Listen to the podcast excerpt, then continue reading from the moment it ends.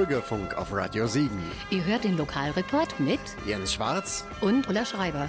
Hallo zusammen und schönen guten Abend. Toll, dass ihr uns zuhört.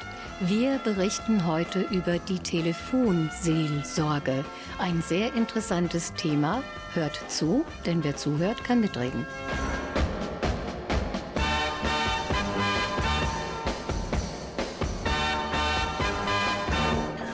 Unsere Gäste haben sich heute wieder eine sehr bunte Musikauswahl gewünscht. Wir fangen an mit Ofenbach im Bürgerfunk auf Radio Siegen.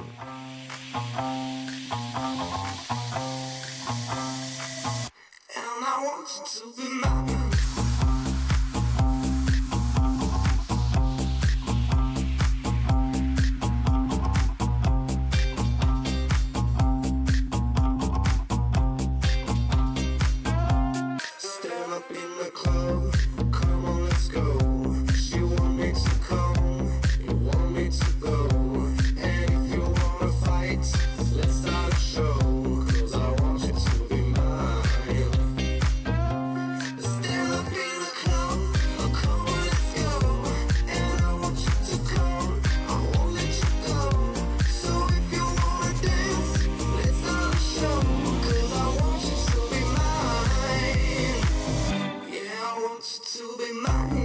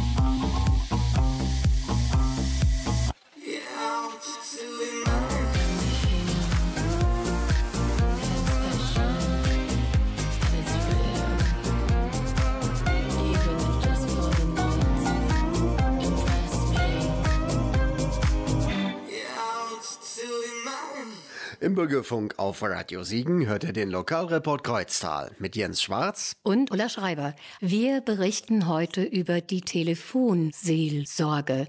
Wir alle kennen ja das, wenn man jemanden trifft und den fragt, wie geht es dir? Warten wir da wirklich auf eine Antwort? Nö. Wir gehen meistens zum Tagesablauf über und uns interessiert überhaupt nicht, wie es dem anderen geht. Menschen, die sich wirklich für die Probleme und überhaupt für andere Menschen interessieren, arbeiten teilweise ehrenamtlich bei der Telefonseelsorge und mit diesen Menschen sprechen wir. Die Herren stellen sich bitte selber vor und zwei Damen, die anonym bleiben möchten. Ja, mein Name ist Dietrich Hofgreve. Ich bin der Leiter der Telefonseelsorge. Ich bin um die 60 und bin evangelischer Pfarrer vom Grundberuf. Mein Name ist Bernd Wagner. Ich bin stellvertretender Leiter, auch um die 60 und seit elf Jahren dabei. Herr Hofgreve, wann wurde die Telefonseelsorge in Siegen gegründet?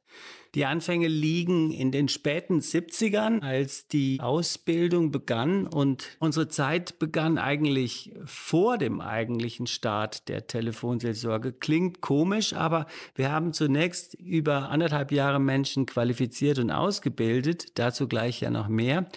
Und der Startpunkt, wann die Leitungen freigeschaltet wurden, das war der 1. Mai 1980. Also wir sind jetzt etwa 42 Jahre alt, sozusagen Best Ager. Eine Frage, die alle interessiert. Was ist denn eigentlich Telefonseelsorge? Ich habe mal den Vergleich gehört, es ist so ein bisschen, als ob man einen Stier in einen Maggiwürfel zusammendampft. Was Telefonseelsorge ist, das in wenigen Worten zu beschreiben, es ist, glaube ich, gar nicht möglich. Es ist, glaube ich, aber der Versuch und die Leidenschaft, Menschen zu begleiten, Menschen zur Seite zu stehen, ohne Absicht mit ihnen zu reden, ihnen einen Raum anzubieten, wo sie so sein dürfen, wo sie sind, auch mit ihrer Verzweiflung, auch mit ihrem Scheitern, mit ihren Fragen, mit ihren aktuellen Krisen, mit ihren Tränen, aber auch mit ihrem Lachen.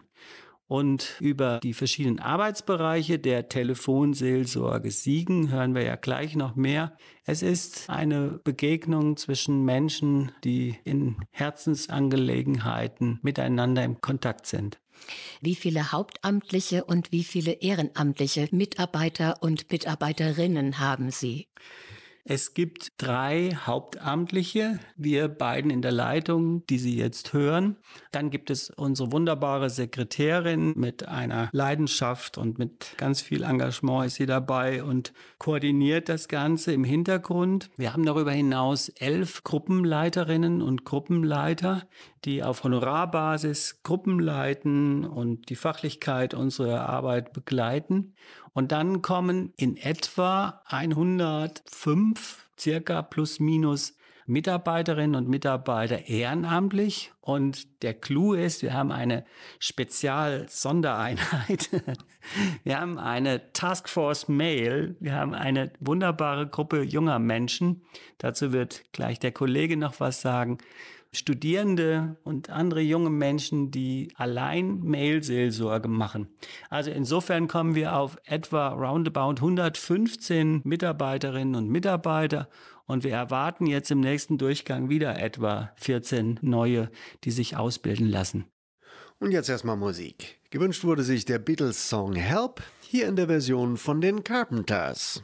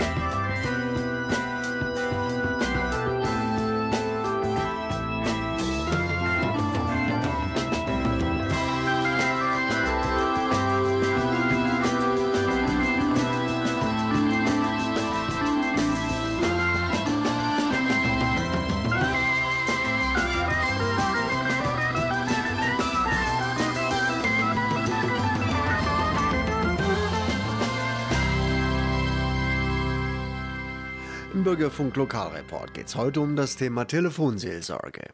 Die Telefonseelsorge ist ja Tag und Nacht erreichbar und dafür sind auf jeden Fall die Ehrenamtlichen sehr, sehr wichtig. Oder wie ist das?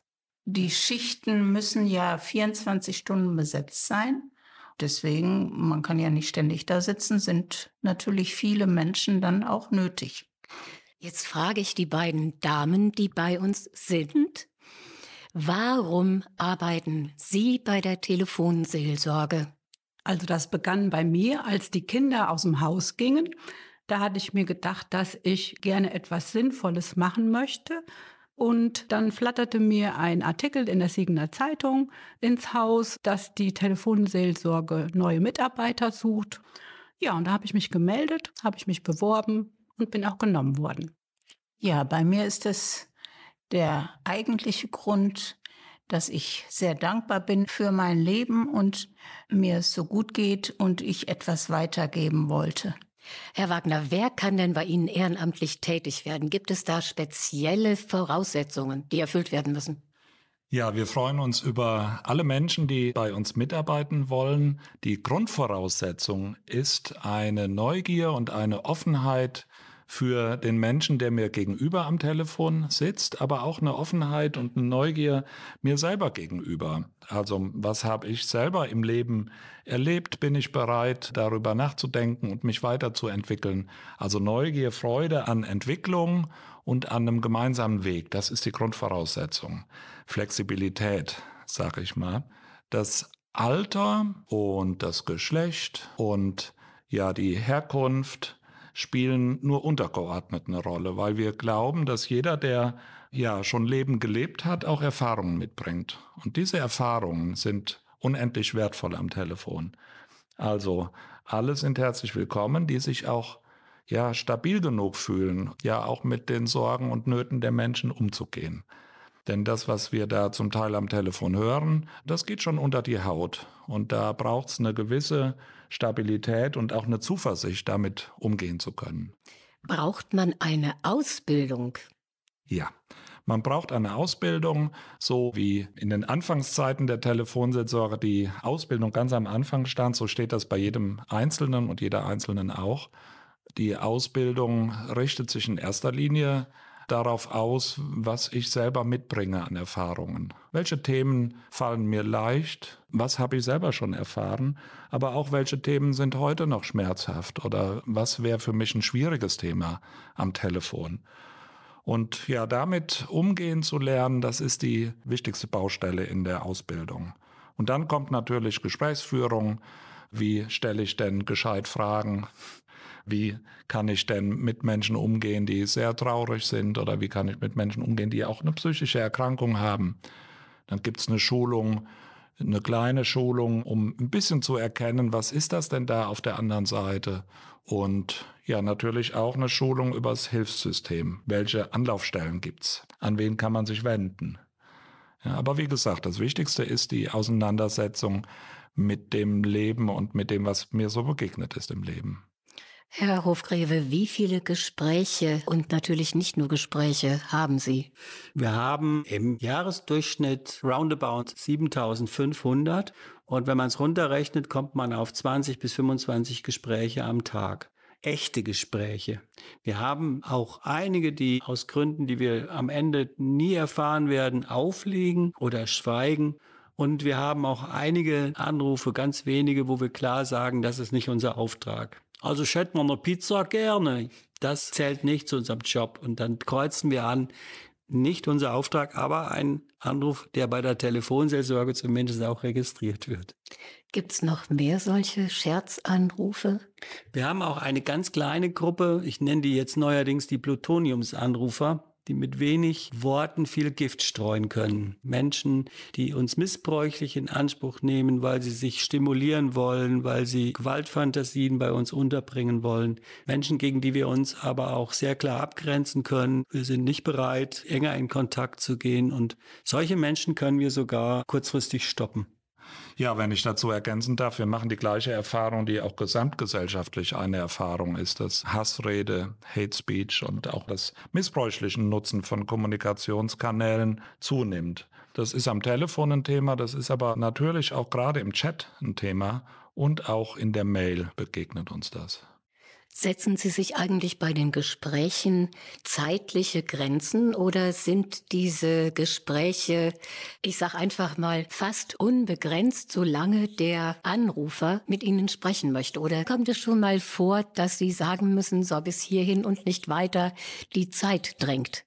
Wir sind ja von der Geschichte her eigentlich mal angefangen, um Suizidgedanken und Suizidprobleme eben aufzufangen. Besonders nachts hat man schon das Gefühl, man möchte eigentlich für wirklich wichtige Probleme da sein.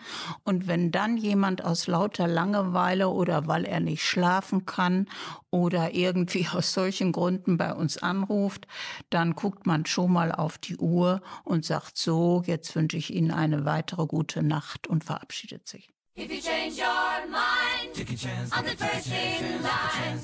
Honey, I'm still free. Take a chance on me. If you need me, let me know. Gonna be around. If you got no place to go when you're feeling down.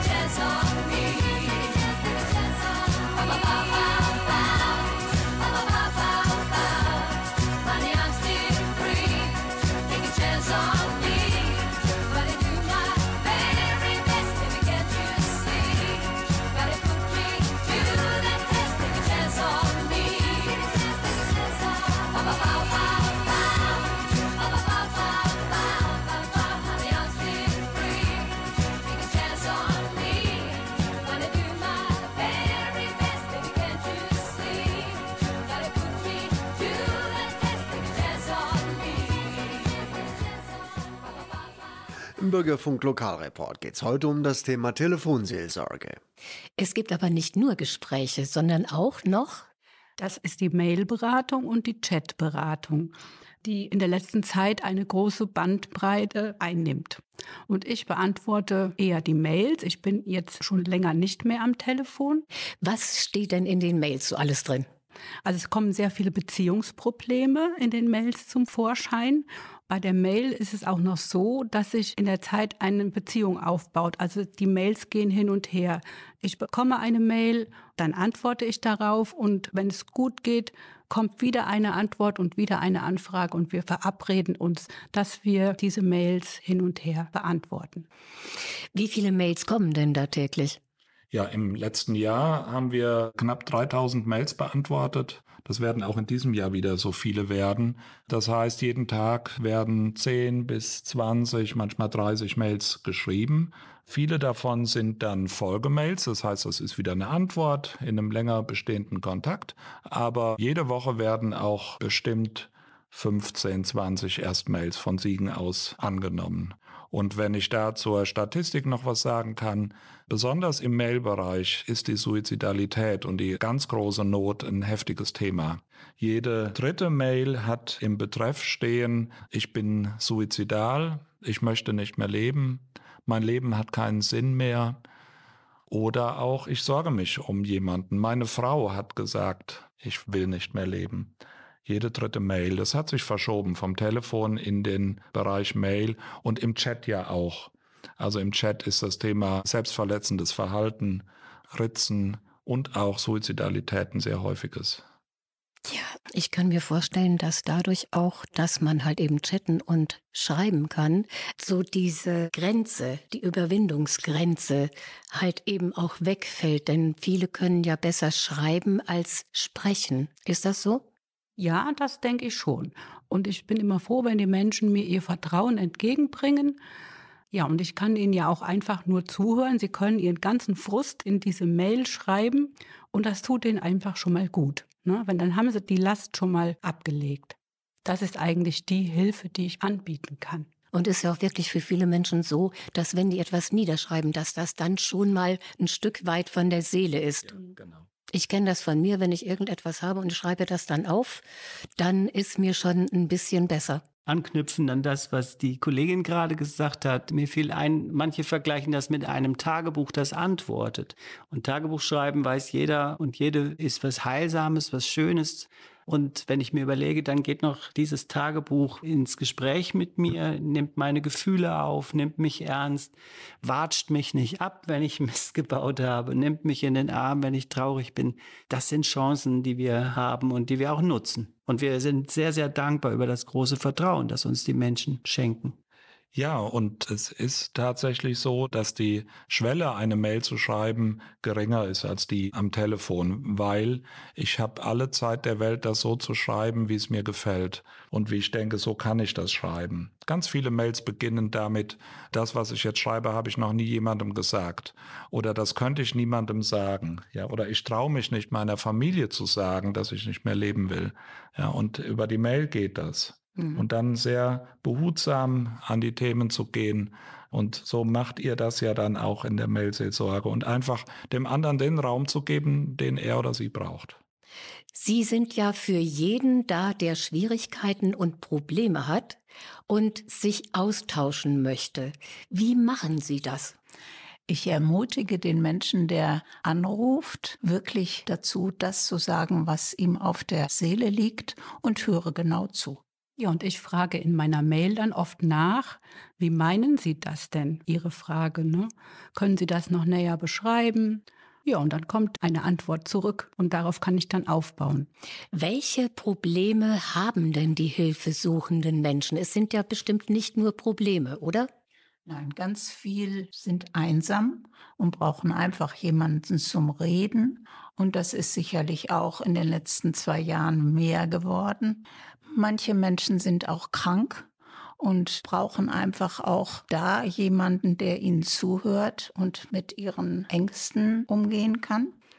Dann gibt es ganz viele Menschen, die Beziehungsprobleme haben, dass der Partner problematisch für sie ist. Und in der letzten Zeit natürlich das Thema Corona stand ganz oben an, auch der Krieg, die Ängste, die Zukunftsängste, die finanziellen Sorgen, ja, und dann Trauer auch. Ja, und wie gesagt, Suizidgedanken bei jungen Menschen besonders und auch viele junge Kinder, die sich halt selbst verletzen. Sie fragen nach Hilfe und das ist ja ein ganz spannendes Wort. Was hilft denn eigentlich? Was ist denn wirksam? Was hat denn heilende Wirkung? Das ist ein Wort, wo wir uns schwer mit tun. Wir glauben, dass wir helfen können. Aber ich glaube, das wird gar nicht so, wie soll ich sagen, rational erfahren. Es wird gespürt. Menschen spüren Entlastung spüren das Gefühl, angenommen zu sein, mit Worten in den Arm genommen zu sein. Sie spüren sich. Sie kommen zu Teilen in sich, die vielleicht unbewusst so gar nicht richtig erfassbar waren. Und das ist was, wo wir dran glauben, dieses Helfen anbieten zu können in der Begegnung. Und es hat ja auch was mit Begegnung auf Augenhöhe zu tun. Die eigentliche Arbeit wird von Ehrenamtlichen gemacht.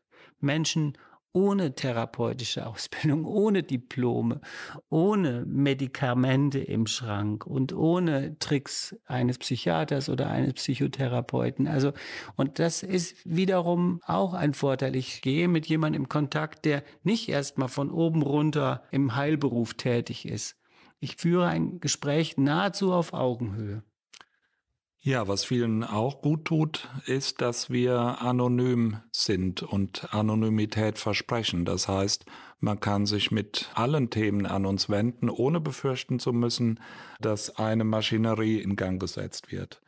Und das betrifft vor allen Dingen die Suizidanrufe und die Suizidmails. Denn wenn man zum Arzt geht, dann hat die Suizidalität ja Konsequenzen. Möglicherweise wird eine Krankenhauseinweisung angestrebt. Das mag auch richtig sein, aber wenn ich unsicher bin und nicht weiß, mit wem kann ich das denn besprechen, dann ist die Telefonseelsorge mit dieser Anonymität und dem Schutz sehr gut und wird auch so genutzt. Und hier läuft schon City. Der Musikwunsch am Fenster ist mit 17 Minuten doch ein bisschen zu lang für diese Sendung, deswegen jetzt die etwas kürzere Fassung von City am Fenster.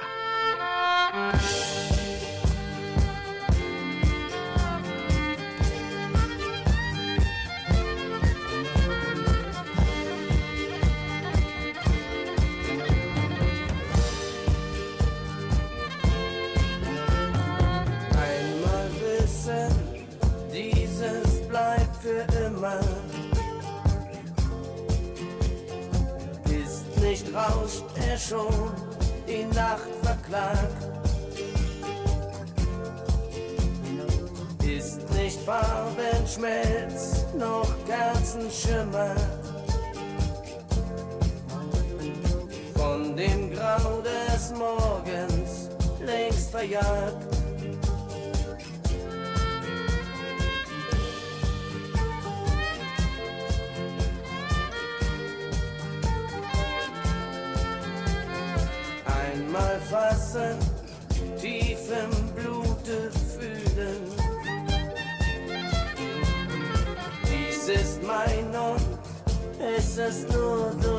Durch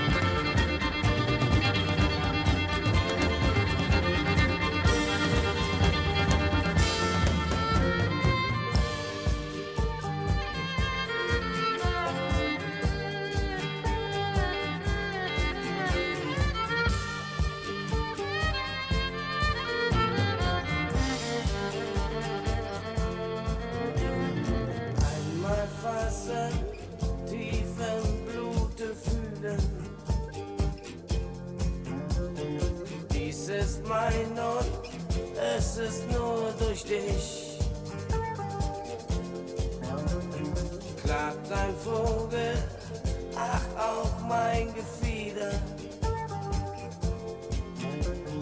Nest im Regen, flieg ich durch die Welt. Flieg ich durch die Welt. Flieg ich durch die Welt. Flieg ich durch die Welt. Na, na, na,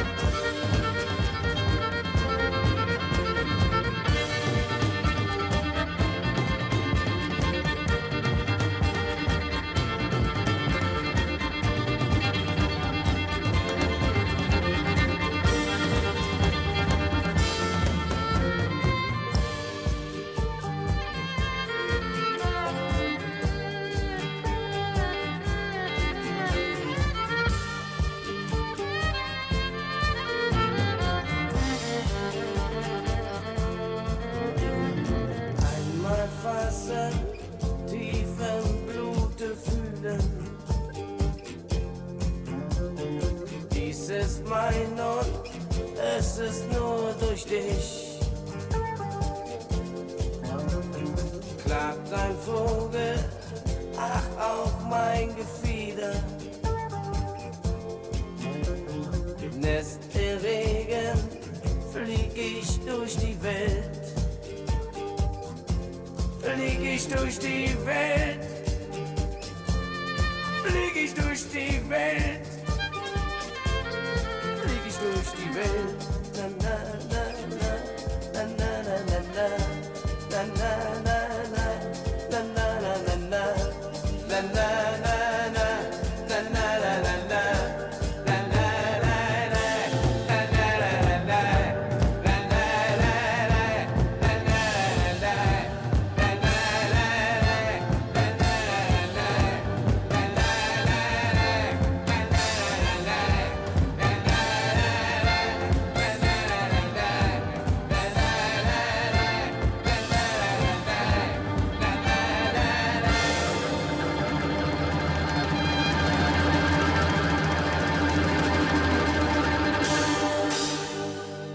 Bürgerfunk Lokalreport geht es heute um das Thema Telefonseelsorge.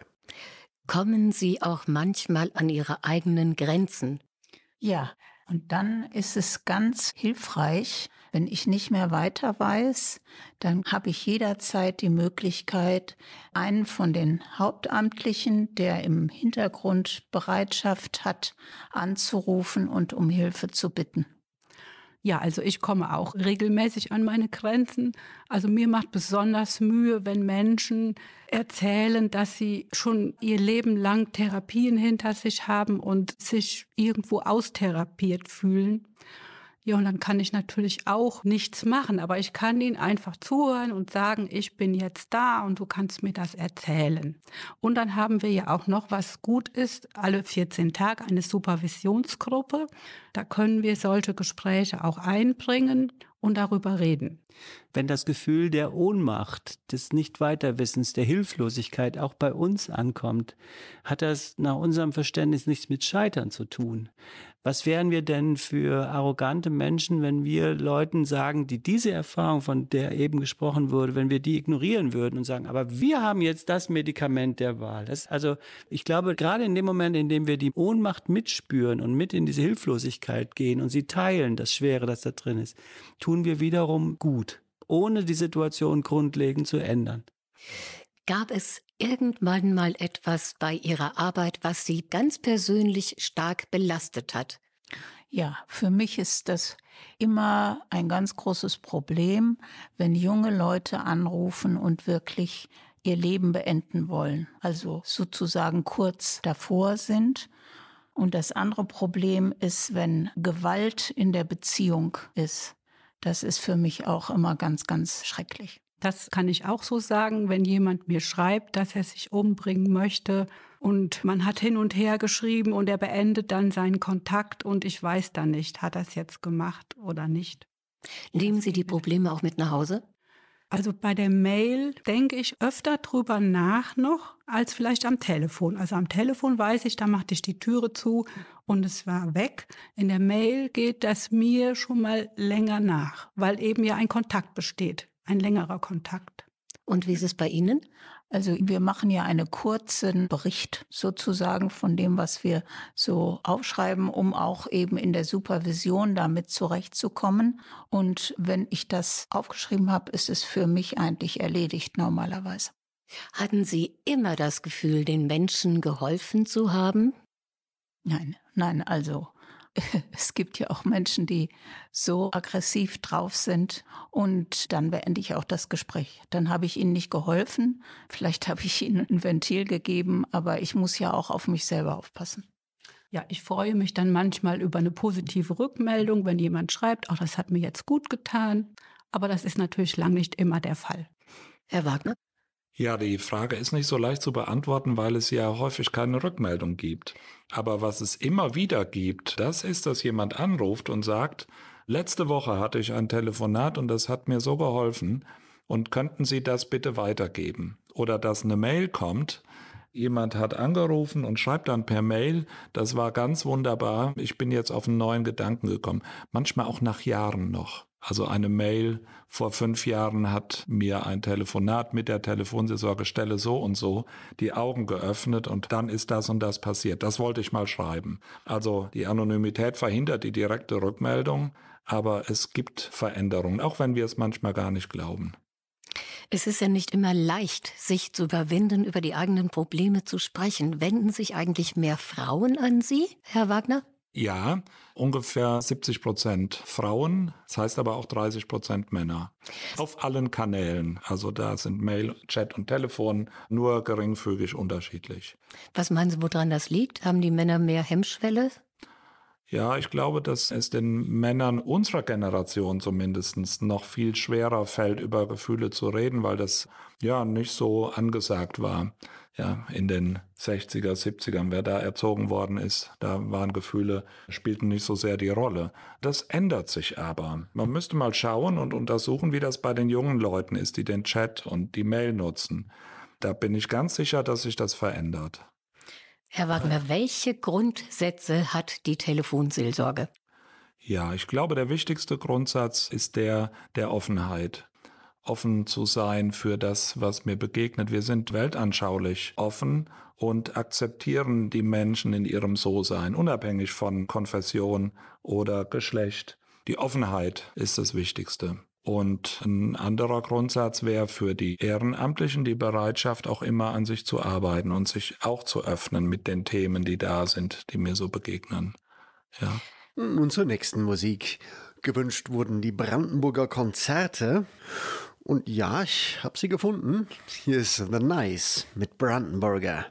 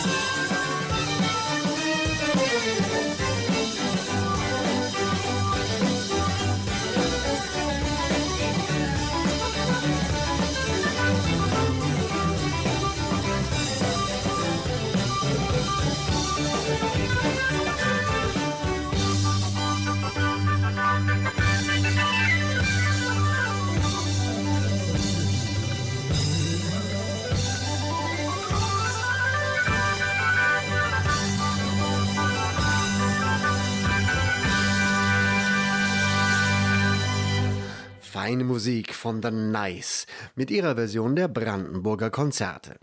Mehr so Musik gibt's gleich von Emerson, Lake and Palmer. Und wenn ihr die Sendung nochmal hören wollt, könnt ihr das im Internet. In etwa einer Stunde auf jensschwarz.info. Da weißt du Bescheid. Im Bürgerfunk Lokalreport ging es heute um die Siegener Telefonseelsorge. Herr Hofgreve, wer finanziert Sie denn? Der Großteil unserer Finanzierung, den stemmen die Kirchen.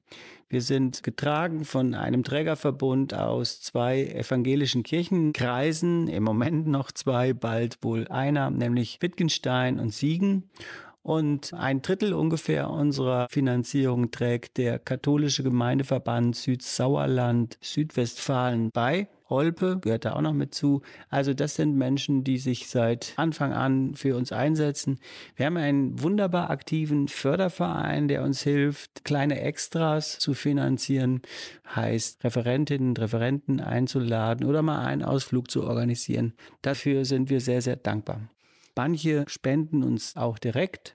Das sind allerdings die wenigsten. Wer das tun möchte, der kann das tun und findet alle wichtigen Kontakte und Kontonummern auf unserer Seite www.telefonseelsorge-siegen.de. Und da findet man auch den Kontakt, wenn man bei Ihnen ehrenamtlich mitarbeiten will, Herr Wagner, oder?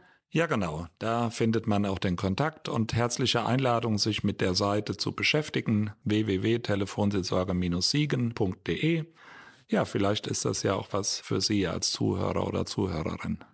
Frau Schreiber, mir fällt da noch gerade was ein, wie man sich die Telefonnummer der Telefonseelsorge richtig gut merken kann. Vielleicht darf ich das mal mit den Leuten hier im Raum und Sie am Radio können dann mitmachen. 0 800 111 0 111 und 0 800 111 0 111. Ja. Perfekt, das war ganz toll. Vielen Dank für diese tolle musikalische Einlage. Klasse. Ihr Lieben zu Hause, wenn ihr Interesse daran habt, bei der Telefonseelsorge ehrenamtlich mitzuarbeiten, die Kontaktdaten habt ihr ja jetzt. Vielen herzlichen Dank an Sie alle, die beiden Damen, Herr Hofgreve, Herr Wagner, für die tollen Informationen über die Telefonseelsorge und weiterhin viel Erfolg bei Ihrer Arbeit. Die Telefonseelsorge war unser Thema heute. Wir sagen jetzt Tschüss für heute. Wir sind Jens Schwarz und Ulla Schreiber vom Lokalreport Kreuztal. Danke, dass ihr uns zugehört habt. Bis zum nächsten Mal. Gleiche Welle, gleiche Stelle. Und ihr wisst ja, wer zuhört, kann mitreden. Nordda.